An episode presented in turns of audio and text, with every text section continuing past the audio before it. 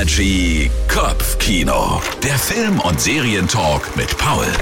Hallo zusammen, ja, diese Woche bin ich richtig happy. Es gibt nämlich endlich eine Fortsetzung zu einem meiner Lieblingsfilme aus 2019 und zwar Knives Out. Ein absolutes Must-See, besonders für Fans von komplizierteren Krimis, bei denen alles erst am Ende zusammenläuft. Der zweite Teil trägt den Namen Glass Onion und läuft ab sofort für eine Woche in ausgewählten Kinos, bevor er dann am 23. Dezember auf Netflix erscheint. Ich habe es gerade schon so ein bisschen angerissen, es geht um ein Murder Mystery à la Cluedo. Sehr beliebtes Spiel, das vielleicht der ein oder andere von euch zu Hause hat.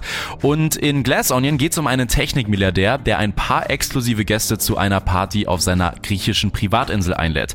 Dort möchte er mit ihnen eine Art Krimi-Dinner veranstalten, also einen Mord vorspielen, also das, was ein Milliardär halt so macht, wenn man nicht gerade Twitter kauft.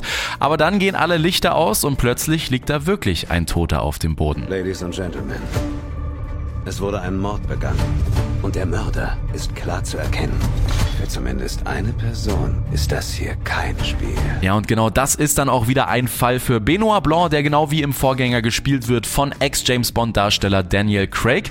Und wenn der Film auch nur ansatzweise so ist wie Knives Out, dann kann man sich freuen auf einen nicht nur lustigen, sondern sehr, sehr spannenden Thriller, in dem wirklich jede Sekunde von Bedeutung ist. Selbst der Trailer wirkt so ein bisschen wie ein zusammengesetztes Puzzle und auch im Film wird jede Szene wie ein Teil sein, das sich am Ende im Gesamtbild endlich fügt.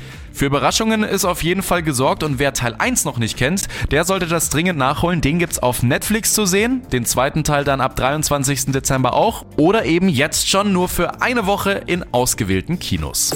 Immer wissen, was läuft. Energy Kopfkino. Der Film- und Serientalk mit Paul.